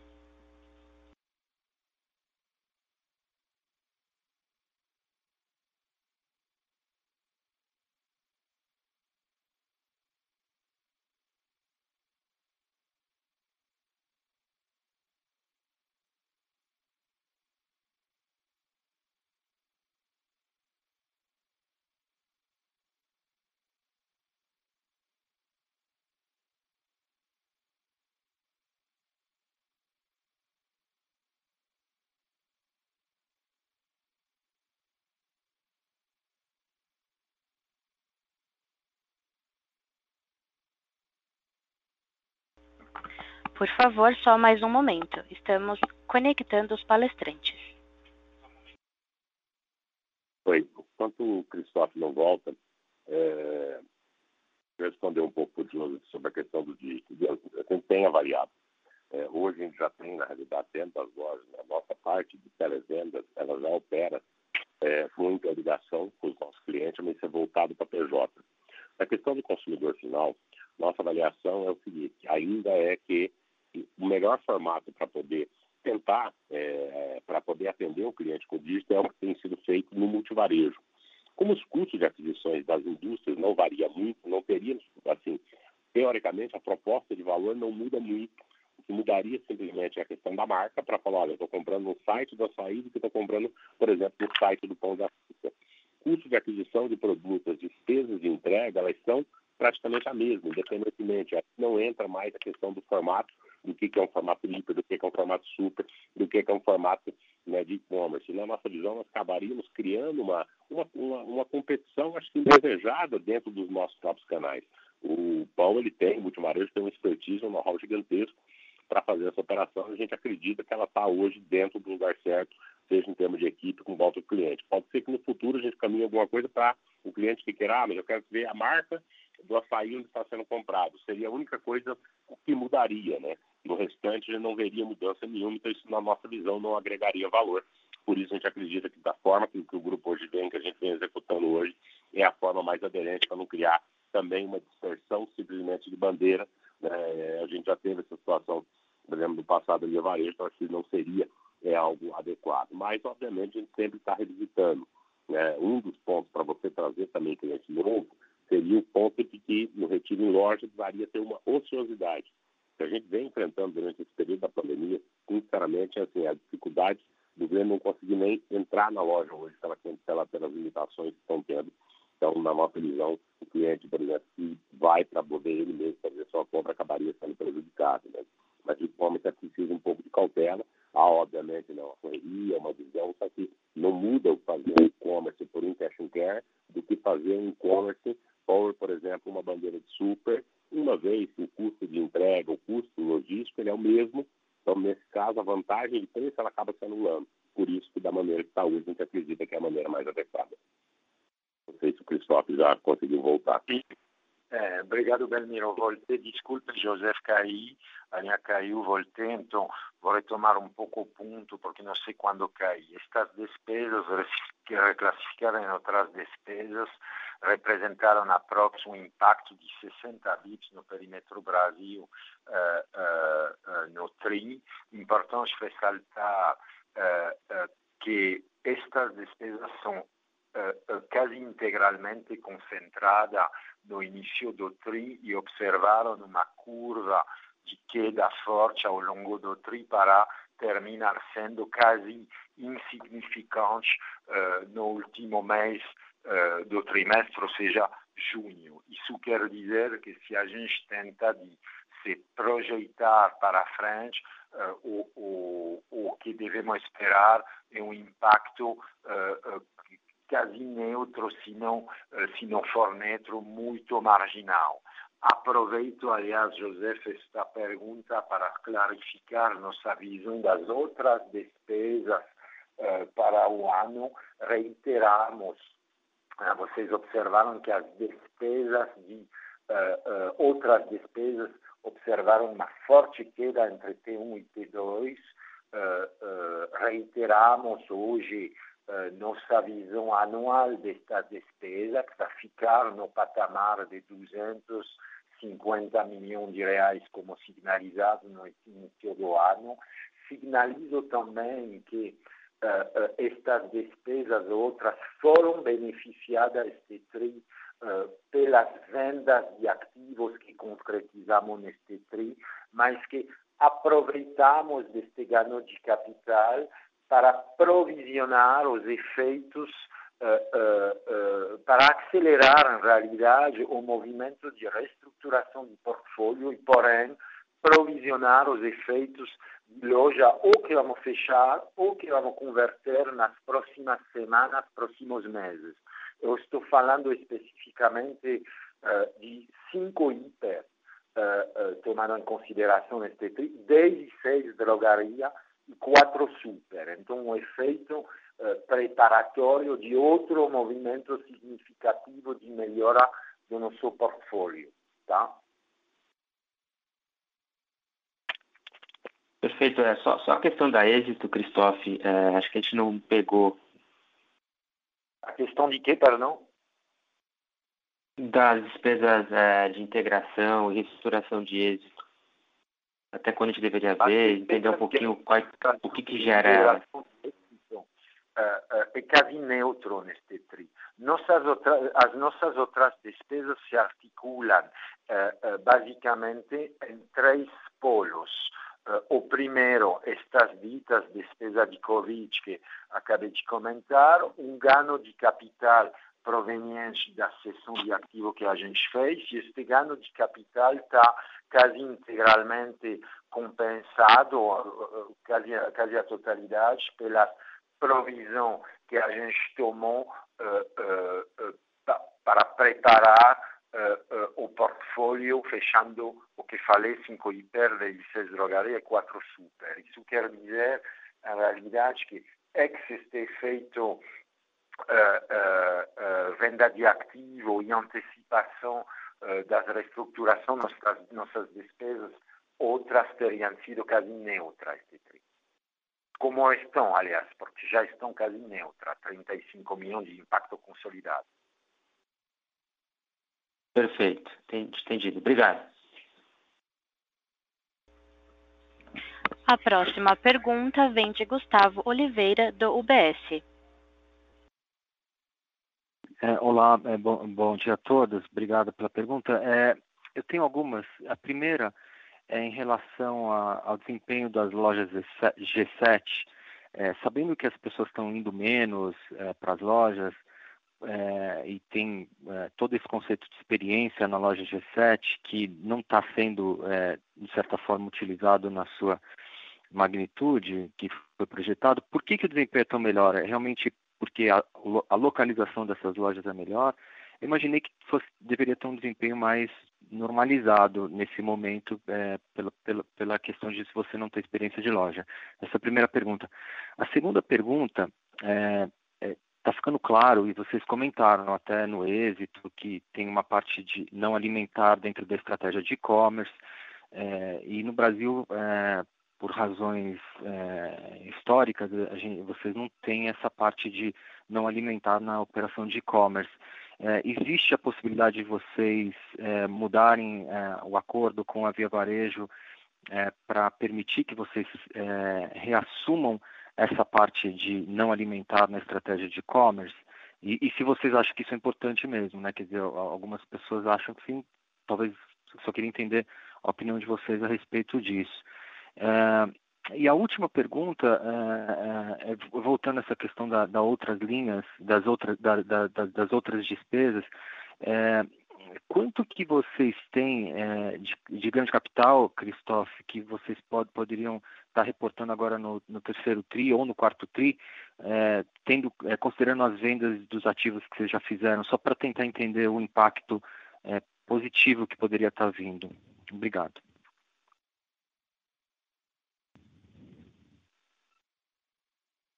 O Gustavo, obrigado pela pergunta. Estava falando do G7.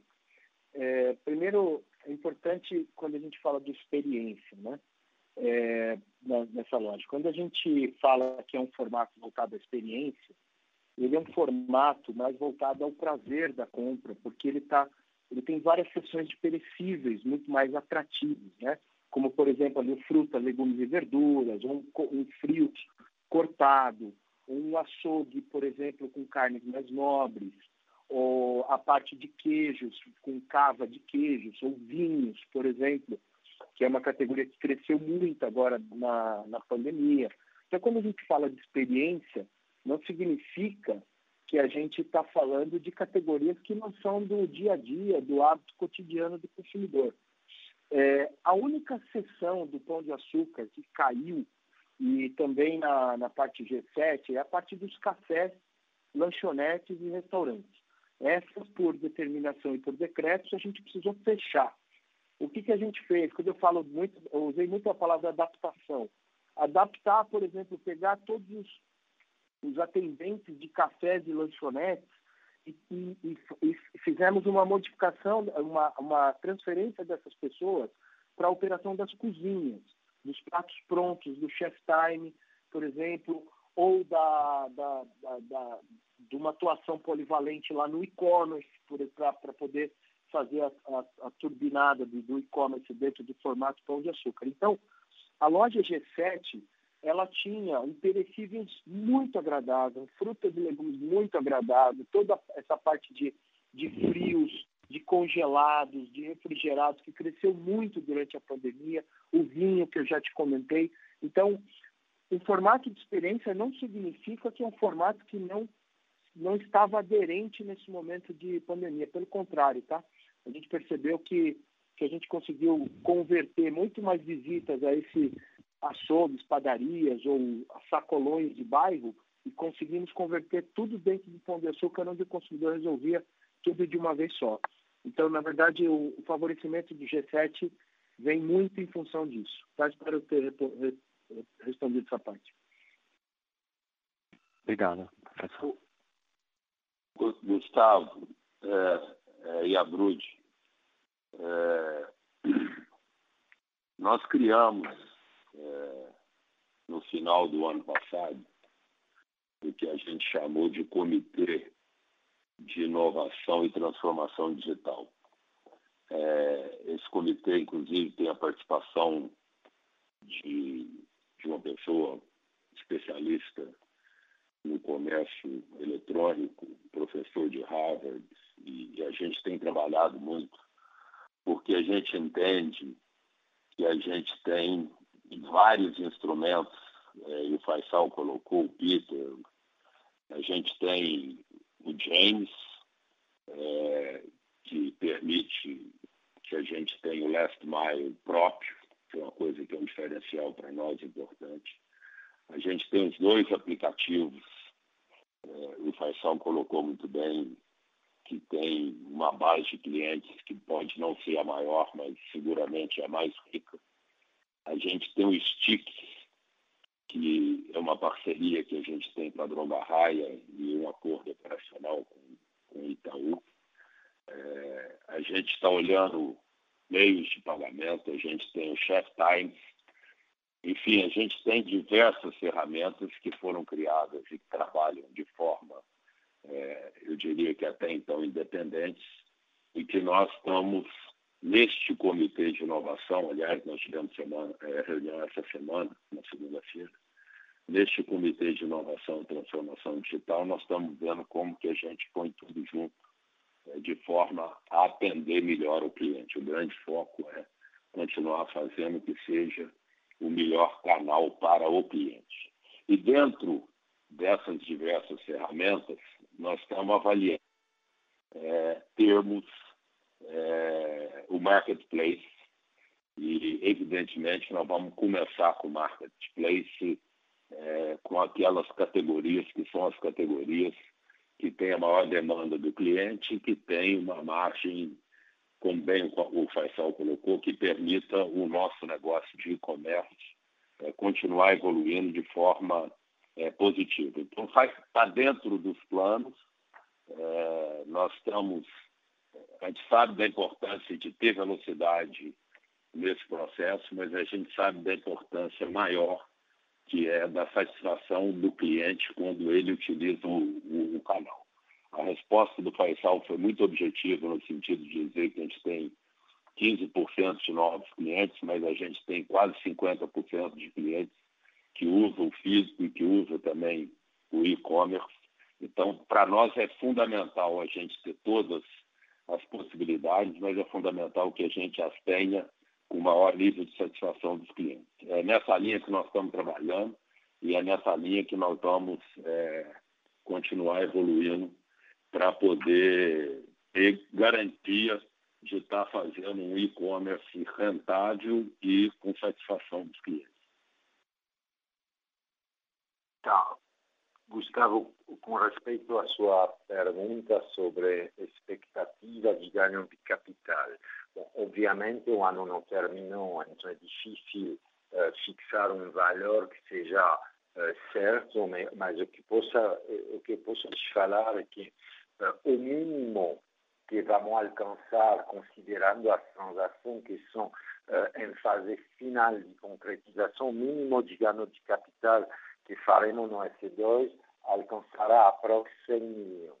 Isso não quer dizer que será 100 milhões, pode ser potencialmente mais, já que uh, uh, lembro que a gente tem um portfólio de ativos core, não, uh, maduros ou não core, perdão, isso no perímetro GPA total que supera 3 bilhões de reais. Então, como à medida que avançaremos nesta monetização, informaremos vocês, mas hoje o que está no pipe nos garante aproximadamente 100 milhões.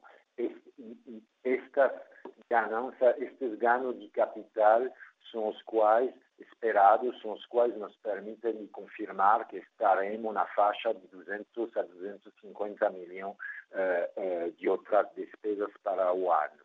Ressalto também que para nós esta monetização de ativos maduros não busca tanto ganho de capital.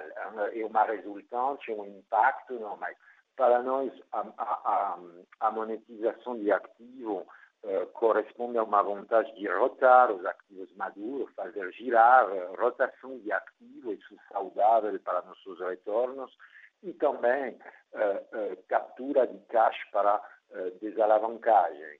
Né? O, trai, o, o, o ponto do ganho do capital não é necessariamente mais o que nos conduz, ok?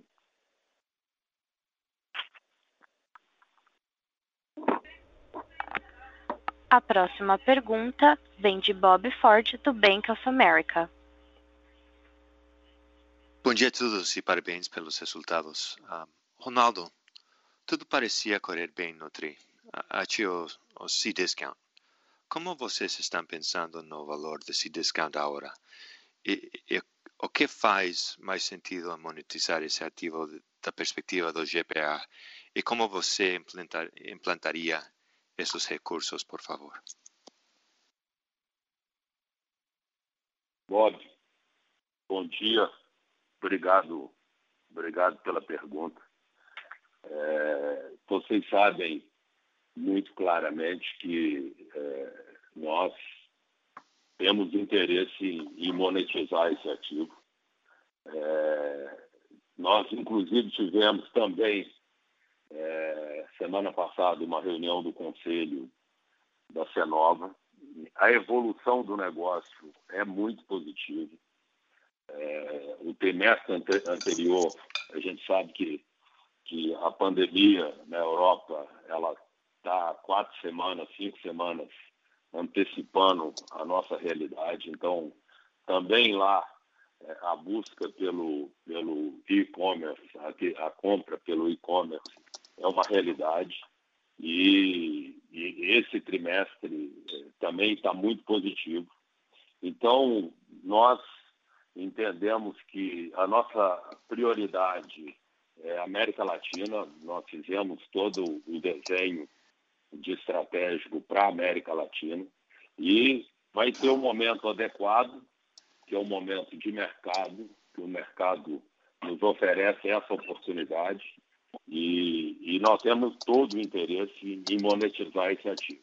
Hoje, nós não temos nenhuma possibilidade na mesa que eu possa eh, informar e que eu possa te dar como algo possível. Mas, é, na nossa estratégia, assim como foi é, de sair é, da Via Varejo, no, a nossa estratégia é ficar no alimentar é, e, por decorrência, focado na América Latina. Obrigado, Ronaldo. Ficou claro. E, Belmiro, o crescimento de, no Compro Bem foi impressionante. Existem aprendizados que você considera relevantes para outros conceitos do grupo? Oi, Bob. É, sim, com certeza a gente faz uma divisão de, de práticas né, é, em todas as linhas. Né. Compreender, obviamente, a gente tem é um modelo bem mais né, disruptivo, principalmente em termos de custo. Então, tem coisas que seja feita uma troca de informações, tanto entre o que está sendo feito no mercado extra, como também o compre bem. Obviamente que as bandeiras elas têm, né, embora seja um supermercado, né, uma está mais focada dentro da grande capital, onde você tem uma malha logística grande, que é o caso do, né, do mercado extra, e o compre bem está muito mais preparado para recebimento né, de perecíveis, principalmente loja, e uma série de outras adaptações que nós fizemos no modelo, para ele poder operar mais disperso e bem mais forte no interior, uma, onde a gente já tem, vê uma oportunidade é, muito grande de crescimento. Né? Estado de São Paulo, como falei, não, não, assim, tem um faturamento do setor de 100 bilhões de reais.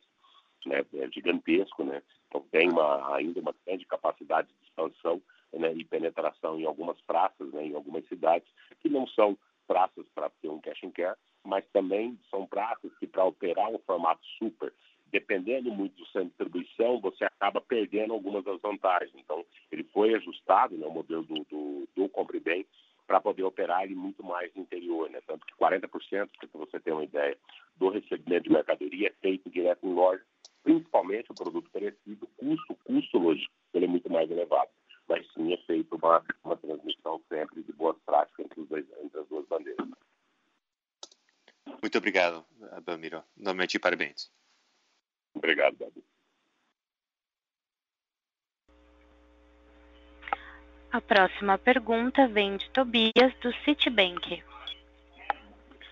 Alô, é, bom dia a todos. É, parabéns pelos resultados. Eu queria só, na realidade, na medida do possível, pegar um pouco do Faisal e do Belmiro também. Como é que vocês estão enxergando o ambiente de vendas daqui para frente? Quer dizer, acho que o segundo TRI superou as expectativas, continua tudo bem em julho, mas aos poucos a gente vai abrindo economia. Tem a questão dos vouchers também, que me parece que está tendo um impacto bastante forte na demanda, talvez no curto prazo, que em determinado momento deveria terminar, pelo menos em tese. É, e eu queria tentar entender, entender um pouco como é que a gente deveria, como é que vocês estão se preparando para o cenário que vocês estão enxergando do ponto de vista de macro, do ponto de vista de vendas, e até junto com isso, quer dizer, nesse, nesse trimestre especificamente, vocês também puderam ser menos promocionais, provavelmente o marketing é, também não teve que ser tão agressivo, então, na medida de possível, se pudessem falar um pouco a respeito disso daqui para frente, é, eu agradeceria, agradeceria. Obrigado. É, Tobias eh, Faisal, tá? Obrigado pela, pela pergunta. Eu vou responder uma parte, aí o, o Domiro complementa. Nossas visões são muito parecidas, apesar de serem adaptadas a cada, a cada negócio de forma diferente, né? Primeiro, a, a gente está tomando a, cautela, tá? Para fazer ajustes na nossa, na nossa, nossa operação, nas nossas despesas administrativas, logísticas e de marketing, para a gente ter um, um SDNA mais cauteloso por um por, se, se acontecer um ambiente de crise mais acentuado, tá? Inclusive a gente já tem algumas decisões, é, especialmente em despesa administrativa, já tomadas agora no final de, de junho, no mês de julho, para se preparar para esse esse ambiente. O que a gente acredita é que primeiro o, o, comportamento do consumidor de ter medo de sair às ruas, mais confinamento na residência, menos frequência e mais ticket e, e carrinho cheio, esse é um comportamento que vai perdurar por mais alguns meses. Isso é um dos comportamentos que a gente espera. É, o outro comportamento, a gente espera aqui no multivarejo um ambiente promocional um pouco mais intenso, para os próximos meses, mais intenso do que foi esse Q2. É, a gente espera algum tipo de trade down, tanto na embalagens para embalagens menores, como também para produtos um pouco mais parecidos com o nosso Qualitá aqui, que eu, que eu comentei com, com Smart Choices, né? É, a gente espera alguns movimentos nesse sentido, a gente já observa ah, alguma coisa acontecendo, como, por exemplo, uma concentração um pouco mais mais forte na semana de pagamento, seja pagamento de salário ou distribuição do, do, do Corona Voucher. A gente tá, tem um plano dedicado para cada um dos nossos formatos. O Pão de Açúcar, a gente tem um plano interno que a gente chama como não deixar de ser exclusivo, né? mas também buscar inclusividade. O extra hipermercado, a gente tem um plano de, de modelização de pricing cluster de loja, etc, etc. Tá? Não vou não vou me alongar muito aqui nos planos, mas cada um dos formatos está se preparando para um ambiente onde o, a participação das compras de varejo podem participar mais, ter mais um share of pocket do, do consumidor e com isso tem uma certa pressão aqui nos níveis de atividade. Mas a gente está muito otimista e preparado para esse, esse movimento. Na verdade, já fazem dois meses já que a gente está se preparando de alguma forma. Tá? Passo para você, Danilo. Perfeito. Obrigado, Pai Salve. Tobias, obrigado pela pergunta.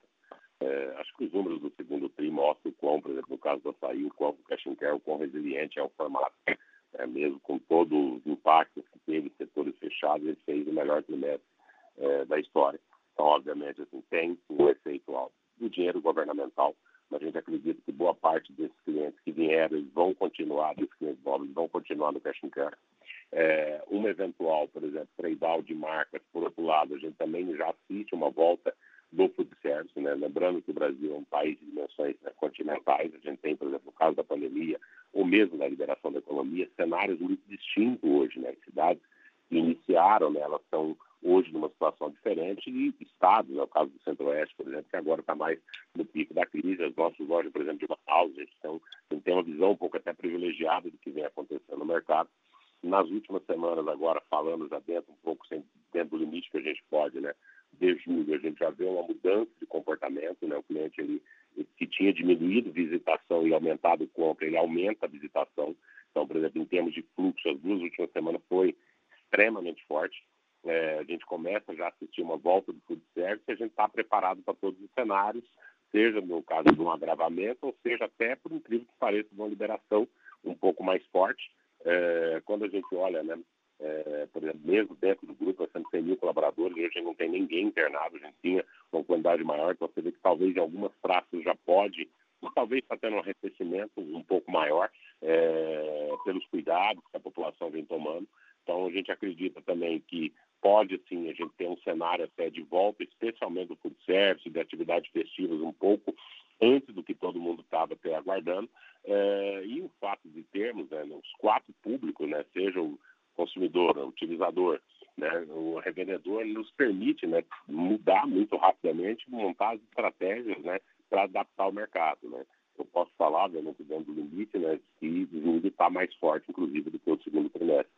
Né, porque aí você mantém agora uma parte desse consumidor que veio e começa uma retomada dos PJs, né, do service, algumas ações também que foi feitas no segundo TRI, a gente já tinha como objetivo esse terceiro trimestre, que é ampliar nosso share dentro do público transformador, o público açaí tem uma participação muito acima da nossa participação no mercado, então, obviamente, dentro do limite do que a gente pode falar, é, assim, a previsão nossa é um segmento de performance no terceiro trigo, a gente assistiu no segundo, obviamente que tem um monte de incerteza, é, a parte também, você percebe em alguns setores da economia, né, muito dinheiro que estava na renda fixa migrou para a economia real, então o mercado imobiliário deu uma explosão nas últimas semana, a gente tem muita construção em loja, então é uma coisa que talvez não estava no radar, a gente vai ver alguns cenários diferentes, algumas praças com impacto diferente e algumas, inclusive, com aceleração de atividade econômica e nosso formato, a gente acredita que ele é o formato adequado, ele deve, assim como aconteceu no segundo TRI, no terceiro TRI, ele deve aumentar ainda seu poder de atração. Está ótimo, Domingos, acha... muito também acho, Tobias, aqui que tem uma, já tem uma clara inclinação nas nossas receitas de galerias, de malls, que é importante dentro do nosso resultado. As vendas de combustível também voltam a, pelo menos, cair menos, voltam a crescente. E o que eu não comentei na minha fala, mas o e-commerce continua com uma tendência, a gente acha que o e-commerce não vai dar nenhum passo para trás, tá? Ele continua numa crescente e num crescimento cada vez maior aqui dentro do nosso negócio. Perfeito, super obrigado. Boa tarde.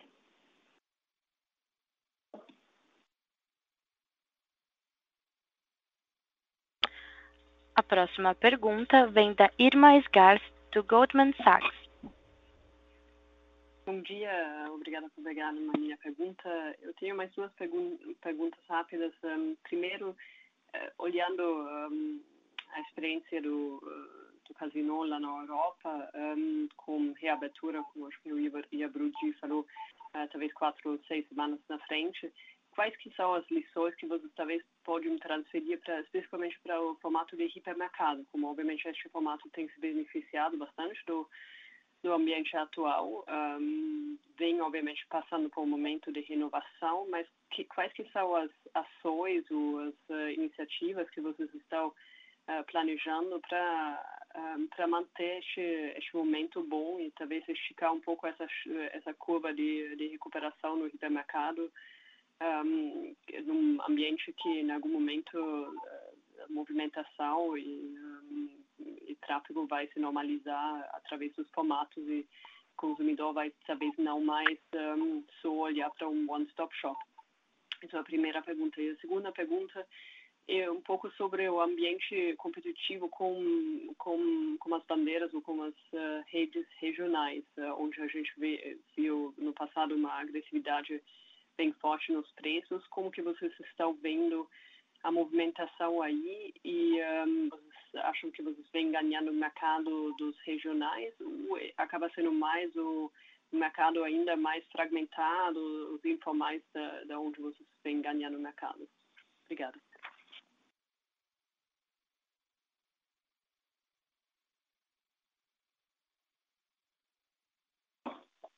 É, Irma, bom dia, obrigado pela, pela pergunta. Vou tentar responder uma parte aqui da, da, pergunta sobre os hipermercados. É, a gente a gente está preparado nos hipermercados aqui. Primeiro, a gente acredita que o movimento do One Stop Shop continua, tá? Continua para, pelo menos, mais um TRI, é, e a gente acredita fortemente que deve entrar para o Q4 também, por conta dessa diferença drástica que a gente está enfrentando com a Europa na nossa curva descendente do gráfico da pandemia. Né? É, o Brasil ainda não, não, reduziu ainda absolutamente nada sua curva de mortes, né? a curva de mortes na média móvel continua estagnada e a gente acha que aqui no Brasil vai ter uma, uma descendente um pouco mais lenta.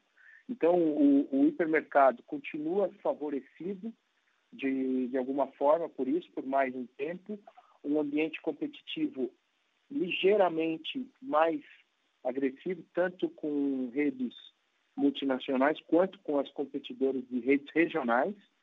É, a gente percebe que durante a pandemia as redes regionais diminuíram um pouco sua intensidade promocional, então isso não deve ser uma grande, um grande efeito para Q3. Mas a gente está nos supermercados mudando o, especialmente a, a, nossa dinâmica promocional, que antes estava mais concentrada é, em, em, em, televisão, por exemplo, na quarta-feira e no sábado. A gente continua com essas televisões, mas a gente pretende ter uma loja um pouco mais horizontalizada, porque com esse movimento de, de one-stop shop, o cliente está buscando a vantagem na cesta completa, não está buscando mais a vantagem numa carne ofertada na televisão ou num leite longa-vida. Então, essa a cesta do consumidor mudou, a expectativa do consumidor mudou e a gente está mudando drasticamente a, a nossa, nossos calendários e a nossa dinâmica promocional. Outra coisa que a gente está mudando são os nossos sortimentos, os nossos planogramas em loja. Nós temos abrindo mais espaço de participação, ainda mais espaço de, de participação para os produtos marca própria. A gente está focalizando um pouco menos na premiumização. Nós estamos numa estratégia mais de smart choice, então, com isso, a gente está diminuindo um pouco a, a, o nosso foco, né, especialmente nos terminais, nas ilhas, nos espaços promocionais, com produtos abaixo de 10 reais, produtos abaixo de 20 reais, para apostando muito na formação de uma percepção de preço mais agressiva para o consumidor. É, Além de tudo isso, obviamente que os hipermercados agora também entram numa fase de aceleração do e-commerce. É, o pão de açúcar, que participa com 15% da, já das suas vendas, que eu comentei mais cedo, os hipermercados hoje já chegam a próximo a, a 4, 3,5%, 4% mais ou menos de participação do e-commerce. A gente sabe que tem um potencial enorme, porque cada hipermercado funciona como um centro de distribuição, na, na sua periferia. Então, essa é uma aposta bastante forte que a gente está fazendo para os hipermercados agora para esse, para esse segundo semestre. É, espero ter, ter respondido. Eu já falei um pouco de redes regionais. Espero ter respondido um pouco a, a tua questão. Se o Domiro quiser completar alguma coisa, fique à vontade. Não, da minha parte não, pessoal. Obrigada. A próxima pergunta vem do Vitor, do Credit Suisse.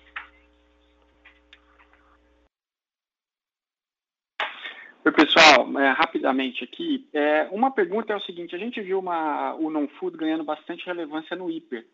Né, e boa parte do segundo trimestre a gente teve vários competidores é, fechados. Então, a, a, minha cabeça é tentar entender um pouquinho como é que vocês estão vendo, é, como é que foi esse movimento ao longo de junho, eventualmente de julho, para a gente entender como é que ficaria essa, essa relevância do no-food do hiper agora com competidores abertos, ou pelo menos parcialmente abertos. E uma segunda dúvida é a respeito do private label. Eu vi que teve uma mudança um pouquinho na, na, né, na maneira de contabilização do, percentual do private label no mix de produtos de vocês. E a gente sempre pensou o private label com uh, produtos de margem muito maior e tal. Eu queria saber se teve alguma alteração, como é que a gente deveria pensar a margem desses produtos de private label nessas, é, nessa nova categorização e como é que eventualmente isso vem impactando, né, eventualmente ajudando aí na margem, na margem percentual de vocês. Obrigado. É, obrigado pela, pela pergunta. Primeira, primeira parte dos não alimentares no, no hipermercado, a gente, desde o começo já da pandemia, a gente esperava um gráfico de vendas muito acelerado no Q2 e que depois ele se retrairia um pouco diante do, do, do especialmente das lojas de rua é, dos concorrentes especializados. Né? É, a gente sabia que a gente ia ter uma, um, um certo, uma certa inclinação e depois uma, uma, uma queda. Ah, primeiro que a gente se preparou do ponto de vista de caixa, com muita cautela, não querendo sair, acreditando que esse movimento de crescimento de dois dígitos muito altos permaneceria por muito tempo. Então, a gente teve uma, uma, uma cautela aqui nas estocagens, no nosso nível de estoque e, consequentemente, junto, fazendo isso junto com, com cada um dos nossos fornecedores. Isso tem sido uma estratégia assertiva. É, a gente, mesmo com já uma, uma desaceleração, se eu posso chamar dessa forma, agora no final do mês de junho, no começo do mês de julho, dado que o, mercado especialista começa a, a, a, reabrir suas lojas de rua e suas lojas de shopping center, os níveis de crescimento são muito altos, continuam com dois dígitos altos, especialmente por conta do movimento de mercado é, é, focado no eletroeletrônico, onde as pessoas estão mais em casa, as pessoas estão equipando, por exemplo, os quartos dos filhos com televisões de telas menores, elas estão equipando trocando seus eletrodomésticos antigos. É, muitos estão utilizando parte do, do, do Corona Voucher para trocar um aparelho celular, por exemplo, coisa do tipo. O hábito de fazer o consumo em casa, cozinhar em casa, tem também feito que a categoria de eletroportáteis, como liquidificadores, fornos de micro-ondas, etc., etc., também estão ainda num, num ritmo de venda bastante positivo. A gente acredita é, que a gente consegue manter um nível positivo de dois dígitos altos até o final do ano. Com essa, com essa categoria, ainda tem muita, muita ainda, é, é, volatilidade ainda para ser planejada, mas o, ela é uma categoria que vai contribuir positivamente com o hipermercado até o final do ano, isso a gente não tem a menor dúvida. Tá? É, em relação a, a marcas exclusivas, nós fizemos uma, uma leve alteração de critério de, de contabilização daquilo do que é marca exclusiva, é, especialmente para se equiparar a padrões de mercado, a padrões de leitura de mercado. Nos índices anteriores, a gente não incluía os nossos produtos vendidos no perecíveis, ali no, no fruta, legumes e verduras, no açougue, na padaria. A gente passou a incluir os produtos que são marcas próprias dentro dessa, dessas, dessas leituras, equiparando a critério de mercado. É, com isso, a nossa participação sobe aproximadamente, se você comparar o critério novo com o critério antigo, aproximadamente 3 pontos. É, nós chegamos a 19% de participação e a nossa nova meta de participação para o final do ano é de 23%, mantendo mesma, a mesma, a mesma rampa que a gente tinha informado no, no fechamento do ano, no, no, na divulgação do Q4.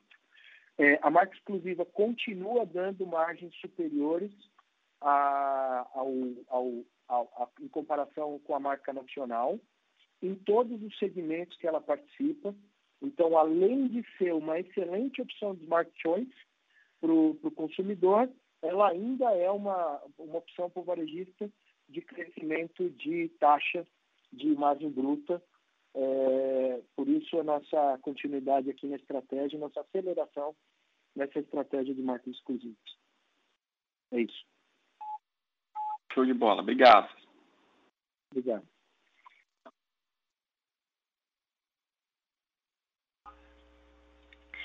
A sessão de perguntas e respostas está encerrada. Gostaríamos de passar a palavra para as considerações finais da companhia.